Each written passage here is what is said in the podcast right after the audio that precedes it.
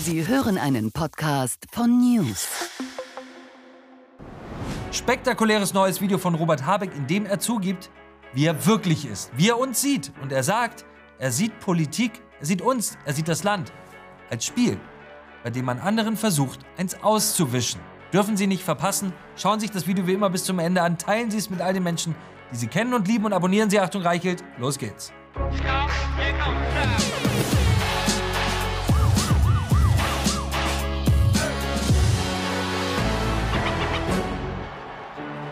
Herzlich willkommen bei Achtung Reichelt. Nichts, aber auch gar nichts bringt den wahren Charakter stärker zum Vorschein als die Krise. In der Krise zeigt sich, wer ein Mensch wirklich ist. Kluger Anführer oder skrupelloser Zyniker, besonnen und vertrauenswürdig oder arrogant, selbstherrlich und vollkommen überfordert. In der tiefsten Krise seines politischen Lebens steckt in diesen Tagen der grüne Voodoo- und Wirtschaftsminister Robert Habeck. Der Grund dafür ist einfach. Für all seine verrückten Ideen ist plötzlich kein Geld mehr da. Die Milliarden, mit denen er grüne Ideologie finanzieren und das Land in den Ökosozialismus führen wollte, existieren nicht mehr. Beziehungsweise sie haben niemals existiert. Sie waren ein Buchungstrick. Ein Buchungstrick der Regierung, der nichts anderes war als Betrug. Mit dem Betrug wollte diese Bundesregierung finanzieren, was man nun als Sabotage bezeichnen muss. Die Abschaltung und Zerstörung funktionierender Atomkraftwerke, die für unseren Wohlstand überlebenswichtig sind. Hier noch einmal zur Erinnerung, was eine grüne Landesregierung 2020 mit dem voll funktionsfähigen, wunderschönen Atomkraftwerk Philipsburg gemacht hat.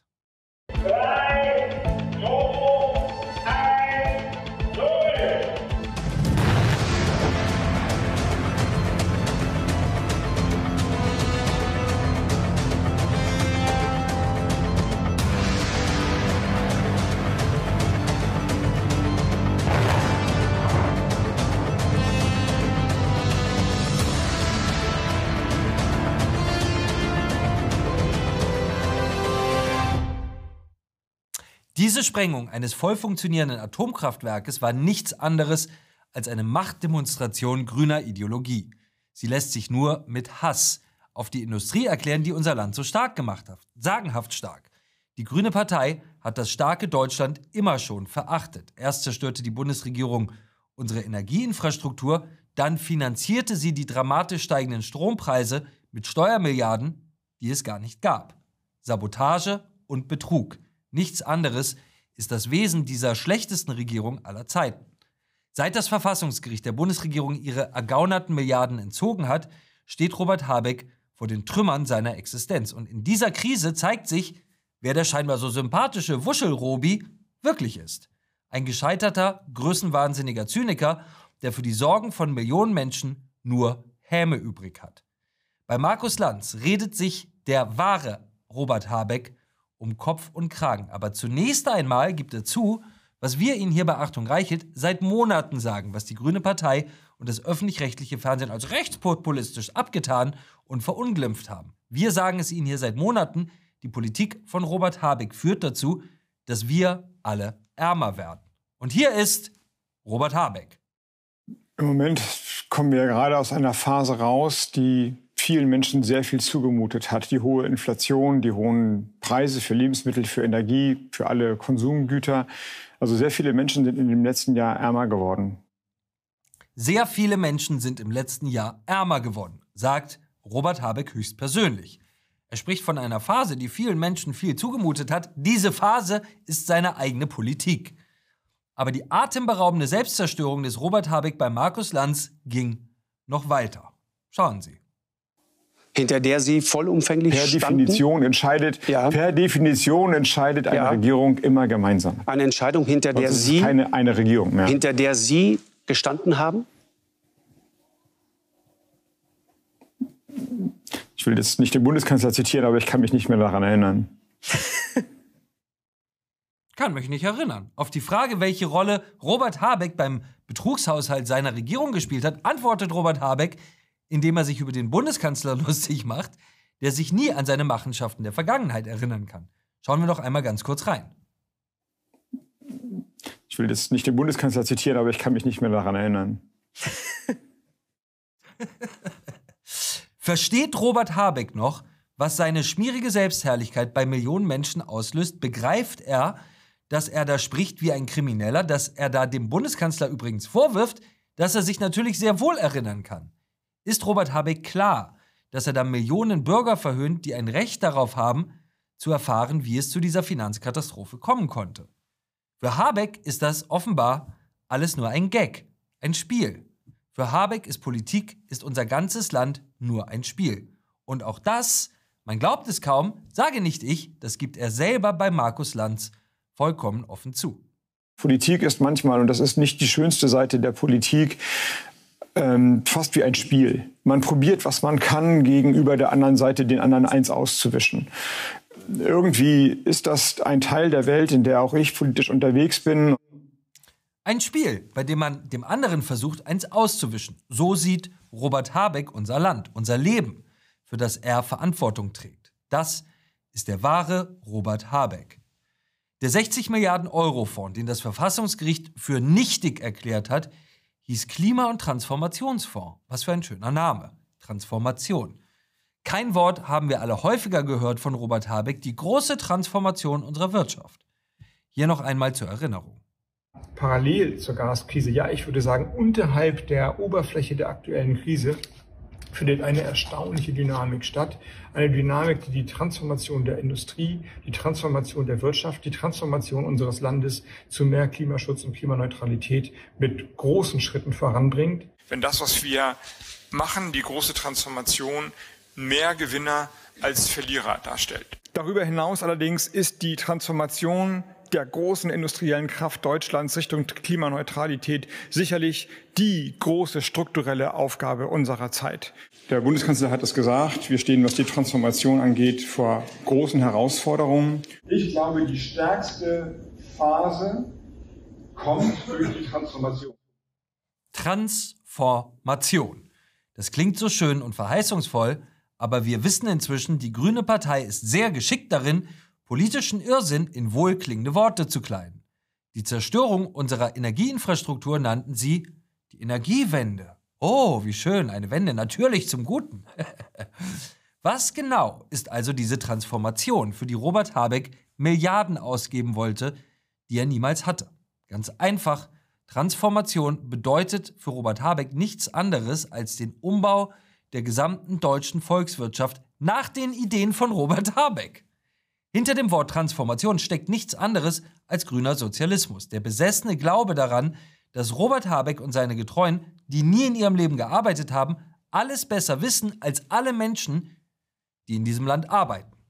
Transformation bedeutet, dass Robert Habeck bestimmen will, wie Deutschland zu sein und zu arbeiten hat, was wir herstellen und produzieren dürfen und vor allem wie. Transformation ist ein neues Wort für die älteste und am häufigsten gescheiterte Ideologie der Geschichte der Sozialismus. Wie Maggie Thatcher sagt, das Problem am Sozialismus ist, irgendwann geht einem das Geld anderer Leute aus. Sozialismus ist die Überzeugung, dass der Staat schon weiß, was für die Menschen am besten ist. Die Überzeugung, dass die Partei über dem Menschen steht. Dieser grüne Sozialismus, der Künstler, Journalisten, Intellektuelle verführt und in die scheinbar sanfte Zukunftsvision der Windmühlen entführt hat, wollte diesen ökosozialistischen Umbau mit unseren Milliarden und Abermilliarden finanzieren. Wir können unendlich dankbar sein, dass die Verfassungsgerichte Robert Habeck aufgehalten haben. Denn was das Ergebnis des grünen Sozialismus wäre, auch das gibt die Grüne Partei nun vollkommen offen zu. Und Sie werden das nicht glauben. Aber es ist wahr. Beim Parteitag an diesem Wochenende will die Grüne Partei das Wort Wohlstand, das Wort Wohlstand aus dem Wahlprogramm streichen. Wir denken uns das nicht aus, das wollen die wirklich. Der Grund? Das Wort sei altmodisch. Wohlstand soll ersetzt werden durch Lebensqualität. Wohlstand stamme aus den 60er Jahren und Zitat, wir sollten uns davon verabschieden. so heißt es wörtlich in dem Antrag. Die Zitat Fokussierung auf materielle Sicherheit sei kontraproduktiv. Man solle sich besser auf gesunde Natur und Lebensmittel konzentrieren. Nur Verrückte können sich sowas ausdenken. Das Problem ist, diese Verrückten regieren uns. Denn nichts zerstört schneller als der Sozialismus. Der übermächtige Staat, auch wenn man ihn Transformation nennt, er zerstört. Wenn Sie das Wort Transformation von diesen Leuten hören, dann merken Sie sich, Sie wollen zerstören, was wir haben und eine neue Gesellschaft aufbauen. Das ist jedes einzelne Mal, jedes einzelne Mal in der Geschichte gescheitert, oft sehr blutig. Habecks Ideen führen in keine bessere Zukunft, sondern direkt in die Brotschlange. Transformation von Sozialisten bedeutet immer, dass Supermärkte leer sein werden, die vorher voll waren. Das zerbröckelt, was eben noch blühte. Die Ampelregierung tut nun so, als wäre sie vollkommen überrascht davon, dass ihre komplette Finanzpolitik illegal war. Aber natürlich sind Scholz, Habeck und Lindner nicht überrascht worden. Im Gegenteil. Sie wurden unzählige Male gewarnt, ja geradezu angefleht, einen anderen Weg einzuschlagen. Nichts davon wollten sie hören. Nichts davon haben sie ernst genommen. Größenwahnsinnig und berauscht von ihrer eigenen Macht haben sie alle verlacht, verhöhnt und beschimpft, die vorher vor genau dieser Katastrophe gewarnt haben. Sie haben alle, die gemahnt haben, mit verächtlichem Grinsen, mit Missachtung gestraft. Sie haben all diese Menschen in unserem Parlament, man muss es so sagen, mit dem Art nicht angeguckt und wir würden das nicht so deutlich aussprechen, wenn wir es nicht auf Video hätten. Das einzige Land weit und breit, wo die Wirtschaft schrumpft, ist Deutschland. Sie müssten radikal das Ruder rumreißen Richtung Wachstum. Sie müssten eine echte, eine umfassende Zeitenwende im Haushalt vollziehen. Man hat den Eindruck, es sind drei verschiedene Welten, in denen Sie leben. Auch wenn man Ihnen genau zugehört hat, Herr Wirtschaftsminister, hat man nicht den Eindruck, dass Sie wirklich in der realen Welt leben. Wir sind in der Rezession. Besser nicht regieren als falsch regieren. Wenn Sie die Schablone, die ich Ihnen eben vorgelesen habe, Ihr Zitat, auf die Situation heute anlegen, müssten Sie den gleichen Schluss treffen. Im Interesse der Menschen dieses Landes wäre es wichtig, so zu handeln. Unionshaushälter Nummer eins. Boah, ey, da ist doch jetzt gerade so ein Streit in der Ampel zum Haushalt. Äh, lass uns da doch mal so einen Antrag machen im Plenum. Ach ja, ey, Haushalt. Aber Mensch, haben wir denn da irgendwas Fundiertes zu, zu sagen gerade? Oh, oh, nö, äh, das jetzt nicht. Aber ich meine, wir sind ja auch Opposition. Das reicht doch einfach aus, wenn wir auf die Regierung draufschlagen. Ah ja, Mensch, da hast du natürlich total recht. Und wir machen einfach das, was wir immer machen. Wir sagen einfach, die müssen mal Ausgabenkritik machen und richtig sparen. Und richtig sparen. Und richtig sparen. In dieser Unsicherheit warten die Menschen auf diese Regierung, die heute im Übrigen ja gar nicht anwesend ist. Sämtliche Minister sind weggelaufen. Wir entscheiden heute über 200 Milliarden, die sie bewilligt haben wollen. Aber keiner der Ressortminister, keiner der irgendwie zuständigen Minister ist heute da. Das an sich ist schon ein Skandal. Machen Sie endlich Ihren Job, legen Sie konkrete Maßnahmen vor für Wachstum, Leistung und Sicherheit. Sinnvolle Gesetze sind noch nie an der Union gescheitert. Sie scheitern an Ihrer eigenen Koalition, und das ist das Problem. Wenn die andauernden Angriffe der Grünen auf die Schuldenbremse nicht aufhören, dann muss der Bundeskanzler hier die Vertrauensfrage stellen. Es geht um die Zukunftsfähigkeit unseres Landes. Das Problem ist, dass wir eine Regierung haben, die in der Krise nicht funktioniert.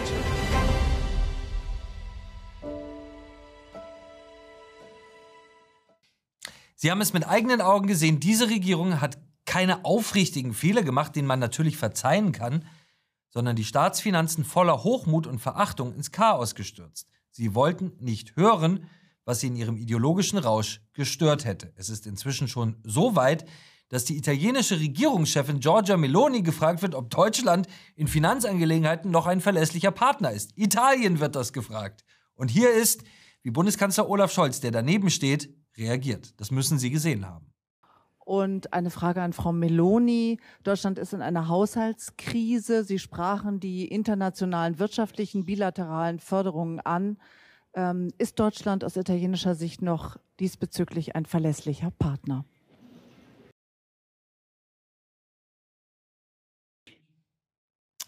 Dass es wirklich eng wird für diese Regierung, erkennt man übrigens daran, dass sich inzwischen sogar die öffentlich-rechtlichen Propagandamedien abwenden. Hier ist ungekürzt und ungeschnitten die Komplettabrechnung mit der Ampelkoalition in den Tagesthemen. Die Haushaltssperre ist das Eingeständnis, dass die Ampel nicht mehr weiter weiß. Der Bundesfinanzminister geht heute kritischen Fragen zu seiner Verantwortung für das haushaltspolitische Desaster aus dem Weg. Robert Habeck wirft fleißig Nebelkerzen, um den eigenen Anteil an dem Irrweg zu verschleiern. Und der Bundeskanzler ist wie häufig bei Problemen auf Tauchstation. Deshalb hier noch einmal in aller Klarheit. Die Ampel sollte jetzt bitte nicht so tun, als sei diese schwere Krise vom Himmel gefallen oder gar die Schuld von Opposition oder Bundesverfassungsgericht. An Warnungen von maßgeblichen Sachverständigen hat es nicht gefehlt. Aber SPD, Grüne und FDP haben lieber eine verfassungsrechtlich fragwürdige Konstruktion durchgezogen, als die Prinzipien einer soliden Haushaltsführung hochzuhalten. Erst den Karren in den Dreck fahren und sich dann in die Büsche schlagen. Ist das die Politik der selbsternannten Fortschrittskoalition? Die Liste der Fehlentscheidungen ist lang. Für mich die gravierendste, die völlig unrealistischen Pläne der Grünen, eine Industriegesellschaft im Rekordtempo umzubauen, Energie erst zu verteuern und dann die Folgen mit gigantischen Subventionen abzumildern, finanziert mit immer neuen Schulden. Die Ampelkoalition ist hart auf dem Boden der Tatsachen aufgeschlagen. Und ich erinnere mich daran, wie Christian Lindner vor vielen Jahren begründet hat, warum die FDP nicht in eine Koalition mit Union und Grünen gehen wollte. Es ist besser, nicht zu regieren, als falsch zu regieren. In dieser Logik kann es für mich nur eine Konsequenz geben. Lieber Christian Lindner, beenden Sie bitte dieses Trauerspiel einer Koalition, die nie einen auch nur annähernd ausreichenden Vorrat an gemeinsamen Überzeugungen hatte. Die Mehrheit der Wähler will eine neue Regierung.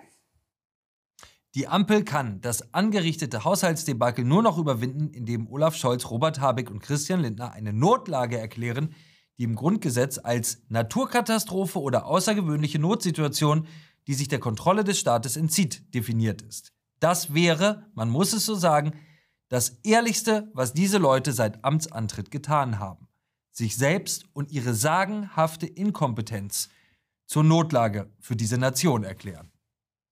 Mir zugeschaltet ist der Strafverteidiger Burkhard Bennigten, mit dem ich darüber sprechen möchte. Was ist da eigentlich los? Warum ist das nicht strafbar, was die machen, Herr Bennigten? Ja, es ist äh, ganz kompliziert. Wenn der Staat Steuern einnimmt, dann gibt es Regelungen ohne Ende. Steuerhinterziehung, der Bürger sitzt ganz schnell vor dem Strafgericht und wird in der Regel auch dafür sehr hart bestraft. Aber bei der Ausgabenseite, da gibt es kaum gesetzliche Regelungen bisher. Ja, die Politiker schützen sich natürlich selbst. Deshalb muss da dringend etwas getan werden. Denn rein tatbestandlich, das muss man ganz klar sagen, ist das, was hier gerade passiert ist, eine Untreue. Ja, ähm, man wird natürlich zum jetzigen Stand sagen, die Politiker haben das nicht so gewertet. Sie hatten subjektiv keine Kenntnis davon, dass das strafbar ist. Deshalb fehlt ihnen der Vorsatz. Aber nach der Entscheidung jetzt des Bundesverfassungsgerichts, die sehr eindeutig ist, werden Sie sich zukünftig damit nicht mehr rausreden können und dann müssen Sie auch mit einer Strafe rechnen.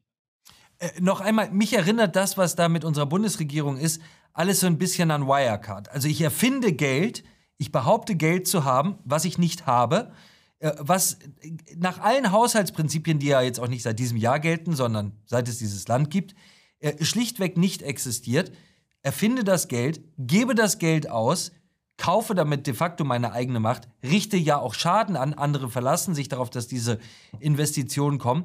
Und, und trotzdem äh, soll das vollkommen in Ordnung sein. Mein Gefühl ist, jeder Sparkassenchef, jeder Geschäftsführer, äh, jeder CEO würde doch, wenn er in seiner Bilanz Milliarden erfinden würde, die gar nicht existieren, Bekanntschaft mit dem Staatsanwalt machen, oder? Absolut. Und man muss es ganz klar sagen, es ist ein Fall einer besonders schweren Untreue. Ja, da sieht das Gesetz dann bis zu zehn Jahre vor. Rein tatbestandlich liegt das sicherlich vor. Und wie Sie sagen, jedes CEO aus der privaten Wirtschaft, der hätte jetzt Kontakt mit dem Staatsanwalt und der müsste bei diesem Ausmaß des Schadens ganz sicherlich auch mit einer mehrjährigen Gefängnisstrafe rechnen. Ja, da wird also mit zweierlei Maß gemessen. Und wenn ich Herrn Habeck bei Herrn Lanz höre, ja, da habe ich an einen Angeklagten gedacht vor Gericht, der oft neben mir sitzt, der dann sagt, wir haben ein Spiel gemacht, wir haben es ein bisschen probiert, ähm, es ist jetzt leider schiefgegangen und genau erinnere ich mich auch nicht. Ähm, das waren Worte, die ich, wie gesagt, oftmals im Gerichtssaal von Angeklagten höre. Ja, absolut unglaubliche Szene. Sie haben äh, gerade gesagt, nun herrscht ja Klarheit. Nun kann man sich auch nicht mehr rausreden. Nun kann kein Politiker sagen, ach, das haben wir aber überhaupt nicht gewusst. Jetzt geht es ja darum, diesen Haushalt irgendwie in Ordnung zu bekommen und die Regierung will jetzt eine Notlage erklären, die man eigentlich schon äh, zu Anfang des Jahres hätte erklären können, die man bewusst nicht erklärt hat. Also der einzige Ausweg ist ein Trick, der offenkundiger nicht sein könnte. Ist das nicht strafbar? Also auch das wieder. Es ist eine Geschichte, ähm, die eigentlich unglaublich ist. Ja, man macht den ersten richtig großen, dicken Bock ähm, und jetzt versucht man das Kind noch irgendwie zu retten. Ähm, ich fühle mich wirklich an äh, viele Mandanten aus dem Betrügerbereich erinnert. Das muss ich ganz klar sagen. Anstatt jetzt zu sagen, wir ziehen die Notbremse und versuchen jetzt in aller Offenheit zu sagen, das war ein riesen dicker Fehler, ähm, versucht man jetzt im Prinzip das nächste Ding äh, anzuleiern. Die Schulbremse macht eine au eindeutige Aussage im Grundgesetz und man versucht nach wie vor wohl mit allen Mitteln, sie zu umgehen. Sie haben das eben ja selber angesprochen, Herr Benning. Für mich faszinierende Szene äh, bei Markus Lanz, wo Robert Habeck auf sozusagen die Vorhaltung, wie konnte es dazu kommen, sich dann über seinen Chef, den Bundeskanzler, lustig macht und sagt, ich will es ja nicht mit dem Bundeskanzler sagen, aber ich kann mich nicht erinnern. Wir erinnern uns kurz, das ist äh, Olaf Scholz Standardantwort, wenn es um durchaus strafrechtlich relevante Vorwürfe im ganzen Cum-Ex-Skandal, ein weiterer Millionenskandal geht. Ist das nicht eigentlich absolut unglaublich, dass der Minister einer Regierung ja zweierlei macht? Erstens, das, was Sie gesagt haben, ja, die fadenscheinige Ausrede eines Kriminellen zu wählen, aber gleichzeitig auf ja vollkommen offene Weise damit anzweifeln, dass der Bundeskanzler in der Sache die Wahrheit sagt.